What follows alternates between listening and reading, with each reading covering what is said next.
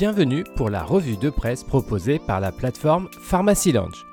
Que faut-il retenir de cette semaine d'actualité en pharmacie? 9500 tonnes, c'est la quantité de médicaments non utilisés récupérés dans les pharmacies d'officine en 2022. C'est le quotidien du pharmacien qui publie cette semaine ces données issues de l'éco-organisme Cyclamed, structure bien connue des pharmaciens d'officine. La collecte de ces médicaments reste stable au fil des ans, traduisant une prise de conscience des patients et des professionnels de santé sur le sujet du gaspillage. Une enquête complémentaire réalisée par l'éco-organisme apporte également une information importante pour la profession.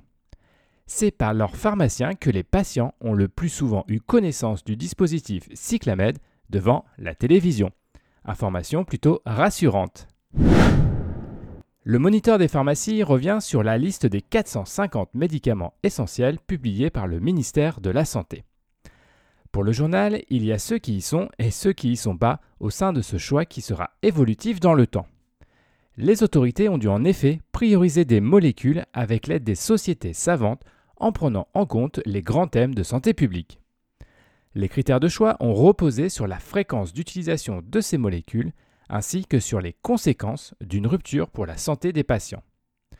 Des travaux spécifiques seront envisagés afin d'assurer un suivi des capacités d'approvisionnement, une analyse des pratiques de prescription et des tendances d'achat.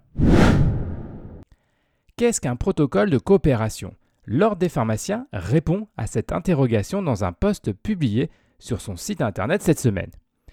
L'idée est de rassembler des professionnels de santé complémentaires dans une démarche de coopération pour mieux répondre aux besoins des patients.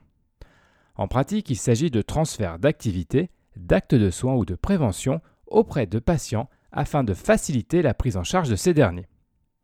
Ce protocole doit décrire les activités cédées ainsi que les nouvelles organisations mises en place. La revue Pharma propose cette semaine des conseils et témoignages pour une reconversion réussie de l'industrie vers l'officine. Afin de réussir cette transition professionnelle, l'article nous raconte des histoires de pharmaciens et de pharmaciennes qui ont franchi le pas. Des conseils viennent également compléter le contenu de cette publication. Cette revue de presse vous a été proposée par Pharmacy Lounge. N'hésitez pas à vous inscrire pour découvrir les différents services de la plateforme. C'est gratuit, sécurisé confidentiel.